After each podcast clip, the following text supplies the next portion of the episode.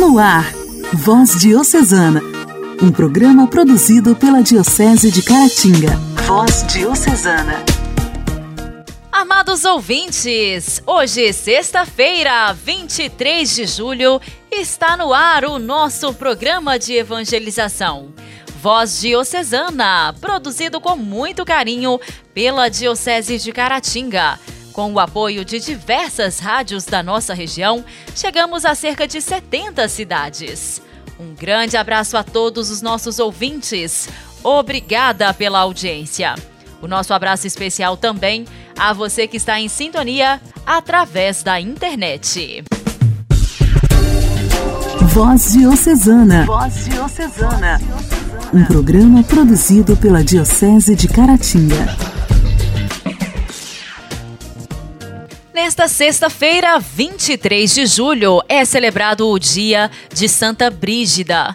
A santa de hoje nasceu na Suécia no ano de 1303, numa nobre família sueca. Ela foi entregue em casamento a um jovem chamado Ulfon, príncipe de Nerícia. Ao casar-se com Ulfon, Santa Brígida assumiu, com orações e sacrifícios, a missão de lutar pela conversão de seu esposo, um homem entregue aos vícios e paixões desregradas.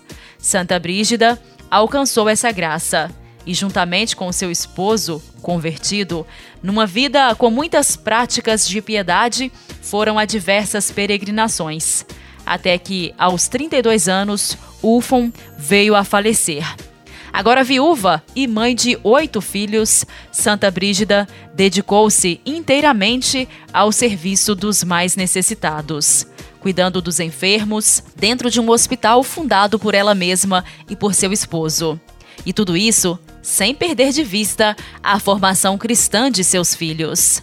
Devota ao Sagrado Coração de Jesus e da Santíssima Virgem, Santa Brígida passava horas em adoração a Jesus sacramentado. Inspirada pelo Espírito Santo, fundou uma ordem feminina e outra masculina. Consagrou-se na vida religiosa e, em meio aos sofrimentos e inspirações reveladoras do próprio Jesus, aprofundou-se no ministério do Cristo crucificado até que mergulhasse definitivamente neste mistério, quando em Roma, aos 71 anos, entrou na eternidade. Foi canonizada em 1391 por Bonifácio IX. Santa Brígida é a santa padroeira da Suécia. Foi declarada em 1999 copadroeira da Europa por São João Paulo II. Santa Brígida, rogai por nós. A alegria do Evangelho. Evangelho. Evangelho. Oração, leitura e reflexão. Alegria do Evangelho. O Evangelho desta sexta-feira será proclamado e refletido por Padre Roberto Carlos, da paróquia de São Sebastião do Sacramento.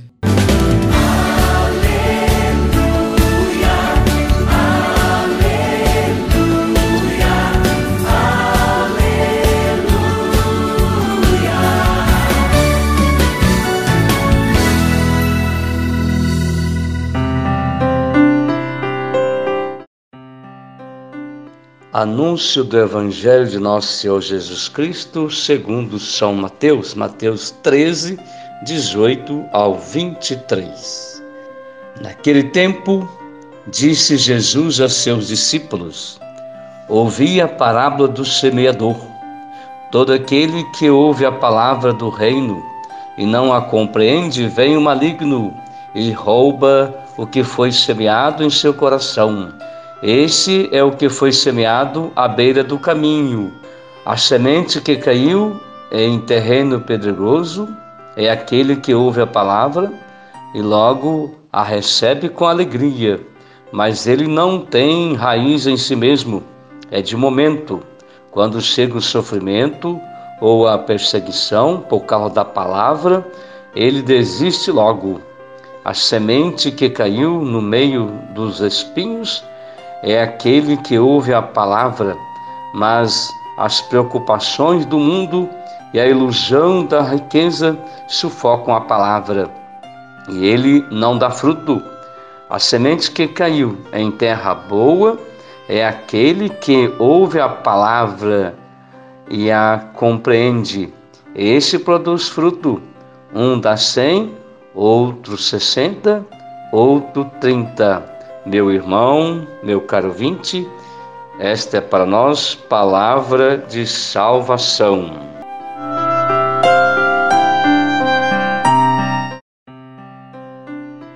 Meu prezado irmão, minha irmã, ouvintes do programa Voz Diocesana. Nesta sexta-feira, a liturgia da palavra nos convida a refletir sobre os ensinamentos de Deus e colocá-los em prática no dia a dia de nossa vida, de discípulos e missionários de Jesus Cristo. Os ensinamentos de Deus, desde o Antigo Testamento, estão condensados nos mandamentos é, Deus nos envia os mandamentos através de Moisés no Monte Sinai para transmitir ao povo no Novo Testamento. Estes ensinamentos são ditos de várias maneiras, inclusive por meio de parábolas, para facilitar a compreensão. Como ouvimos no Evangelho, meu irmão, minha irmã, quando Jesus explica a parábola do semeador, Jesus, no Evangelho desta sexta-feira, Trata também dos seus ensinamentos. Jesus ensina as multidões usando parábolas, uma maneira simples de conversar com o seu povo. Meu irmão, minha irmã, ouvinte do programa Voz Diocesana, o texto de hoje também pede uma revisão de vida, olhar o nosso coração e perceber que tipo de terreno ele é e como nós estamos recebendo nele, no nosso coração, a semente da palavra de Deus. Nossa relação com Deus depende do tipo de terreno que somos e do modo como acolhemos seus ensinamentos e lidamos com o próximo. Meu irmão, minha irmã, vimos isso na reflexão do Evangelho de ontem e hoje voltamos ao tema com explicações dadas pelo próprio Jesus as quais nos ajudam a avaliar nossa relação com Deus e com o próximo, como pede as leituras, e a primeira leitura desse dia também fala sobre isso. Não vamos repetir o que diz o texto, porque as comparações estão muito bem explicadas. Sugiro que cada um retome a parábola do semeador é, com as suas explicações, releia atentamente usando o método da Lexo Divina e busque fazer as seguintes perguntas: Que tipo de terreno mais me tocou? Que imagens ele me trouxe? Que sentimentos mais me afetam é, ao ler este texto? Quais impulsos ou apelos eles me, me trouxeram? Que resistências eu senti diante desse texto? Com esses questionamentos, meu querido ouvinte, minha irmã, meu irmão, ouvinte do programa Voz Diocesana, podemos é, pensar e extrair do texto algo que nos ajude a melhor viver os ensinamentos de Deus. Que sejamos terra boa e possamos dar muitos frutos. Alguém foi jogando a semente, chorando, e voltou com os feixes comemorando, assoviando e cantando, porque colheu muitos frutos. Põe a semente na terra, não será em vão. Não te preocupe a colheita, planta para o irmão. Põe a semente na terra, não será em vão. Não te preocupe a colheita, planta para o irmão. Muito bem, meu amigo, minha amiga, meus ouvintes. Obrigado a todos e até o outro dia, se Deus quiser.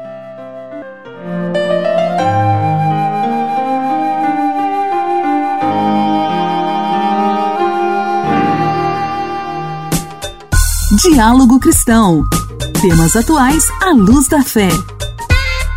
Diálogo Cristão. Diálogo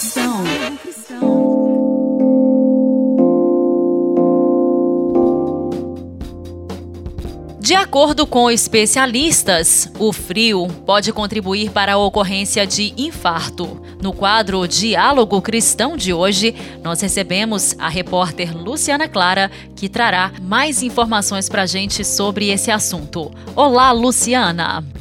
Olá, Janaíne, olá, ouvintes do programa Voz Diocesana. Dias mais frios podem contribuir para a ocorrência de infarto em pacientes que apresentam fatores de risco, como aqueles que têm lesão coronária ou hipertensos. A cardiologista Rika Buschler, diretora de reabilitação cardíaca do Instituto Dante Pazanese, alerta que o acompanhamento médico e controle de condições preexistentes podem reduzir os riscos. Abre aspas. No frio, os pacientes que têm alguma lesão coronária por depósito de gordura, aterosclerose, existe a constrição do vaso. E além da constrição ou do espasmo do vaso, existe o aumento da viscosidade do sangue. Isso pode obstruir artéria ou ramo de artéria coronária, levando ao infarto. Não só isso, também a pressão arterial tende a se elevar no frio. Fecha aspas, afirma a cardiologista. Ela explicou que, na tentativa de manter a temperatura do corpo no frio, os vasos sanguíneos se contraem, então eles diminuem o diâmetro. É a chamada vasoconstrição. Abre aspas. A vasoconstrição pode levar ao infarto e pode piorar a hipertensão em pacientes com predisposição. Imaginando que uma coronária seja um tubo e tenha uma obstrução de 60%, por exemplo, com 40% sem obstrução, vai passando sangue normalmente pelos vasos. Só que diante do frio, ela pode ter um espasmo e esse vaso se ocluir, causando o infarto. Fecha aspas. O cardiologista Luiz Antônio Machado César, assessor científico da Sociedade de Cardiologia do Estado de São Paulo e professor da Faculdade de Medicina de São Paulo, relatou que há estudos demonstrando a maior incidência de infarto em temperaturas mais frias. É uma curva que lentamente tem um aumento dos casos de morte por infarto à medida que a temperatura cai grau a grau, mas fica bem mais evidente, quase três vezes mais mortes por infarto abaixo de 14 graus. Fecha aspas, disse sobre resultado de pesquisa da Universidade de São Paulo, da qual foi orientador. Quando comparados os períodos das estações do ano, o inverno foi quando mais ocorreram mortes por infarto na comparação com as outras estações.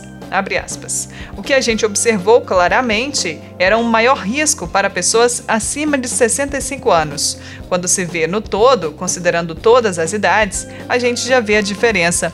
Quando separa por idade, nitidamente isso é bem evidente acima de 65 anos, porque são as pessoas que têm muito mais incidência de hipertensão arterial, têm muito mais chance de já ter a doença coronária, de eventualmente já ter tido infarto, de já ter sintomas de doença. É a faixa etária em que mais está presente a doença. As pessoas de mais risco são as pessoas que mais vão ter o efeito do frio, Fecha aspas. Em relação aos do grupo de risco, além de pacientes com lesão coronária, Rika Buchler também citou pessoas que já tiveram infarto com ponte de safena, com angioplastia, hipertensos e que já tiveram um acidente vascular cerebral.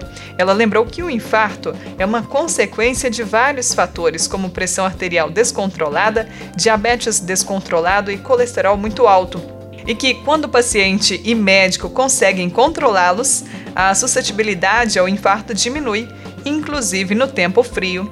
Para evitar os riscos das baixas temperaturas, a médica avalia que, primeiramente, a pessoa deve conhecer a sua situação de saúde. Abre aspas. Pessoas que vão anualmente ou semestralmente ao cardiologista sabem a real condição que elas têm. Então, elas se conhecem bem conhecem a medicação que tomam, então essas pessoas estão mais seguras. Fecha aspas. Outra recomendação da cardiologista é evitar sair nos horários mais frios do dia. O professor Machado César também alertou para a importância de se manter a medicação para pessoas com doenças já identificadas anteriormente, de se proteger ao máximo quando sair de casa e evitar contraste de temperatura. No entanto, ele lembrou que isso não significa que todo mundo que sair no frio terá infarto. Abre aspas. A pessoa está em um grupo que é mais fácil que isso aconteça. Mesmo assim, é uma probabilidade. Não é que ela terá necessariamente um infarto. Fecha aspas. Igreja, Igreja em Ação. Informação, CNBB, notícias, Vaticano, diocese, não paróquia, troco a minha Igreja fé. em ação. Igreja em ação. Início nesta sexta-feira, a partir das 16 horas 45 minutos, o Multicom 2021, o maior evento de comunicação eclesial do país. Essa semana, no quadro Igreja em Ação, estamos conhecendo um pouco mais sobre esse mutirão de comunicação.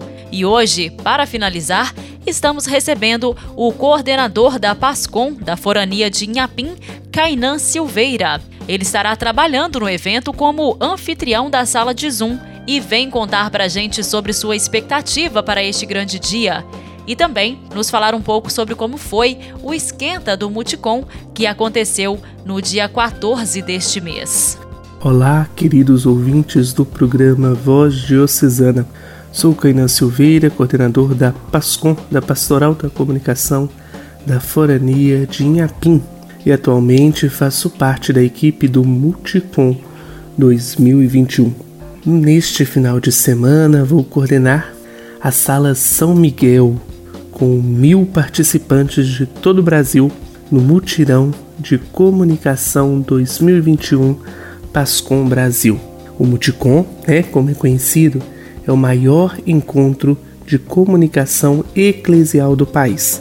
Devido às restrições impostas pela pandemia e às orientações das autoridades sanitárias, visando a segurança dos nossos comunicadores, ele será 100% online.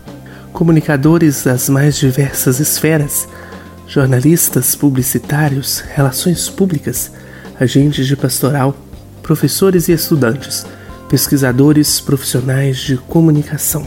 A comissão organizadora do Mutirão de Comunicação 2021, prevendo já este grande evento, realizou o esquenta do mutirão na noite do dia 14 de julho. E o evento foi um sucesso, contou com a participação presidente da Comissão Episcopal Pastoral para a Comunicação da CNBB, o anfitrião do evento, Dom Joaquim Giovanni Mal Guimarães, e o coordenador geral, Padre Tiago Cibula, membros da comissão e participantes inscritos pelas redes sociais também, várias pessoas puderam ver né, compartilhamento de alguns registros do nosso encontro. Segundo né, Patrícia Leite, quando ela propôs este esquenta, era fazer um evento teste, porque todos os anos fazemos um evento presencial com milhares de comunicadores do Brasil pela primeira vez online. Então, é, quando ela chegou para nós da, da secretaria e propôs é, exatamente para a gente ter a oportunidade de checar a estrutura, afinar o trabalho da secretaria e, além disso, ter um termômetro né, para o mutirão. E eu posso garantir, a temperatura subiu muito.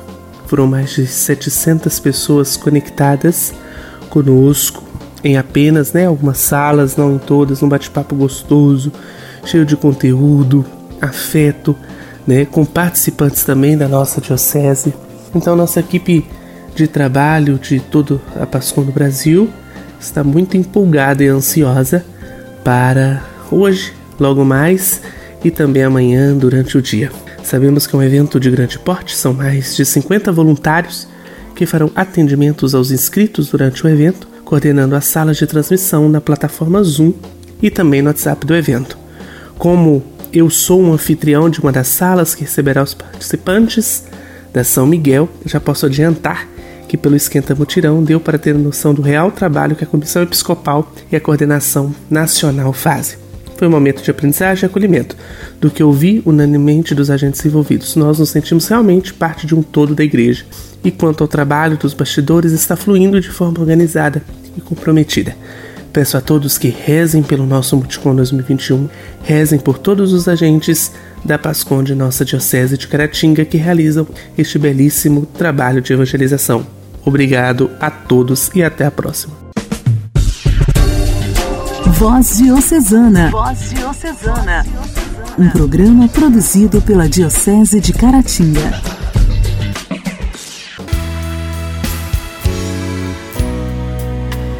Vamos, Jesus, passear na minha vida. Quero voltar aos lugares em que fiquei só. Quero voltar lá contigo, vendo que estavas comigo. Quero sentir teu amor a me embalar. Cura, Senhor, onde dói. Cura, Senhor, bem aqui. Cura, Senhor, onde eu não posso ir. Cura, Senhor, onde dói. Cura, Senhor, bem aqui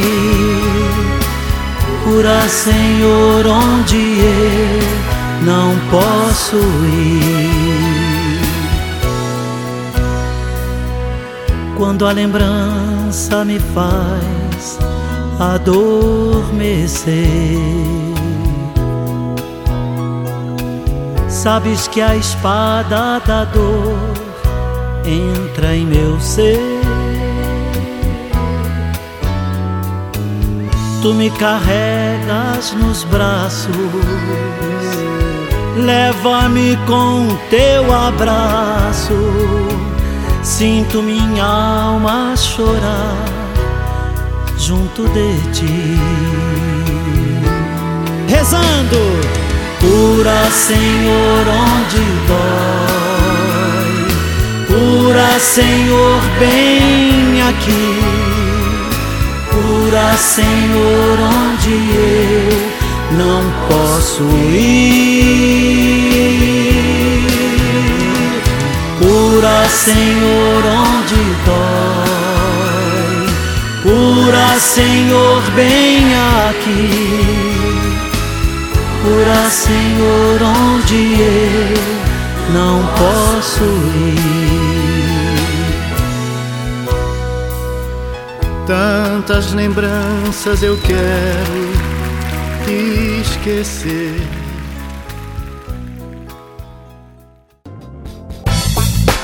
Nossa história, nossa história, curiosidades e fatos que marcaram nossa diocese. Nossa história.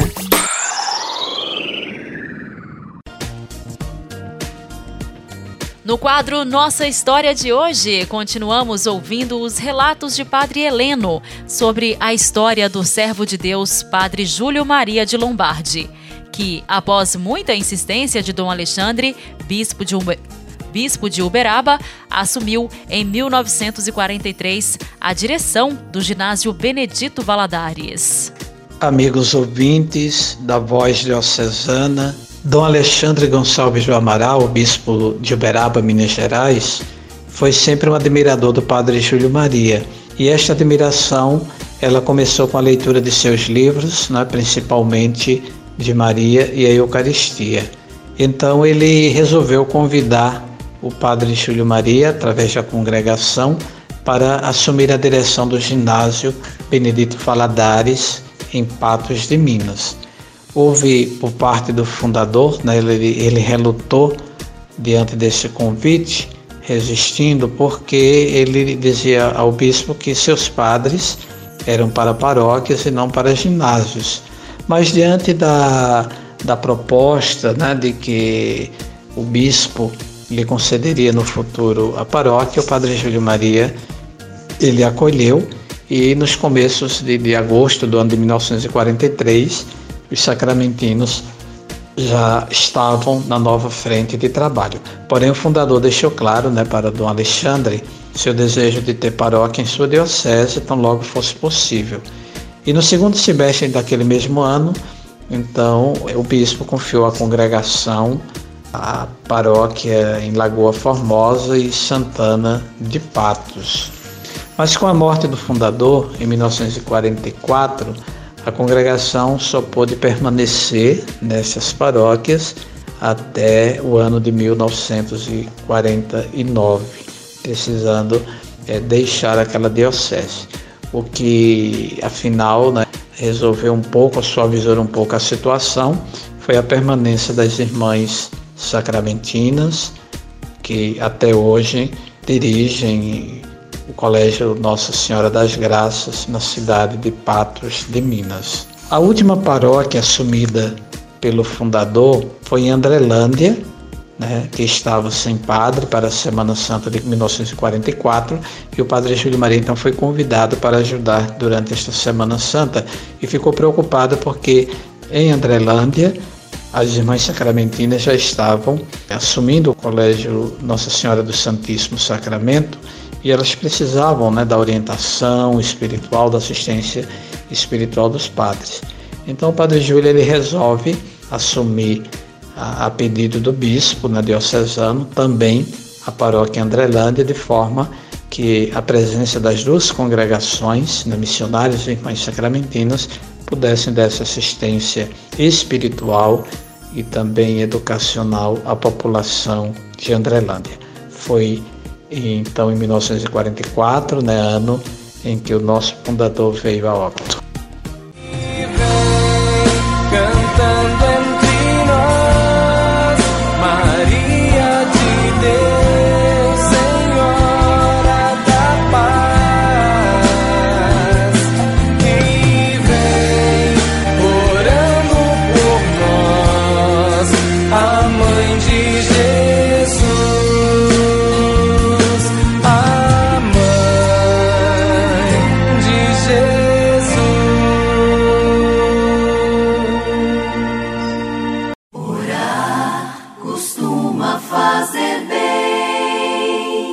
Intimidade com Deus. Esse é o segredo. Intimidade com Deus.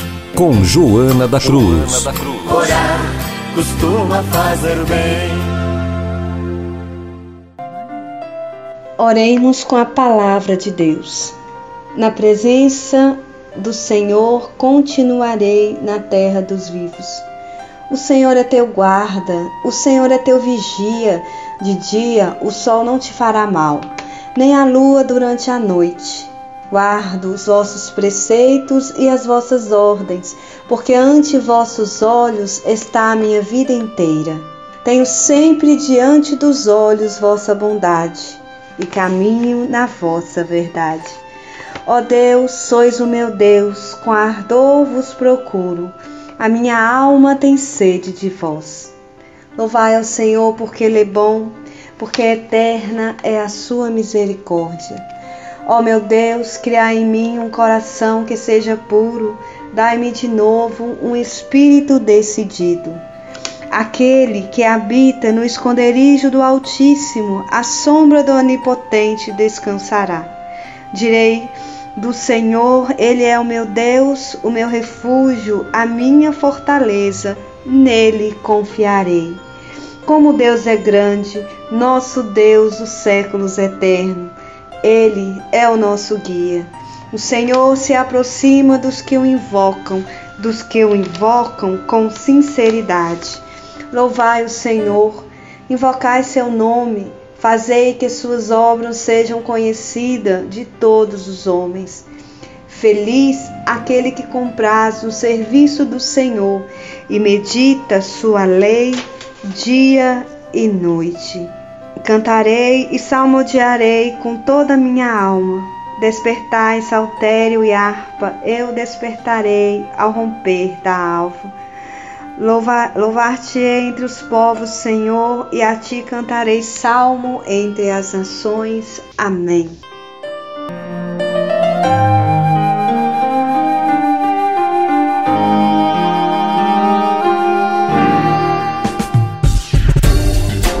Voz Diocesana. Voz Diocesana. Um programa produzido pela Diocese de Caratinga.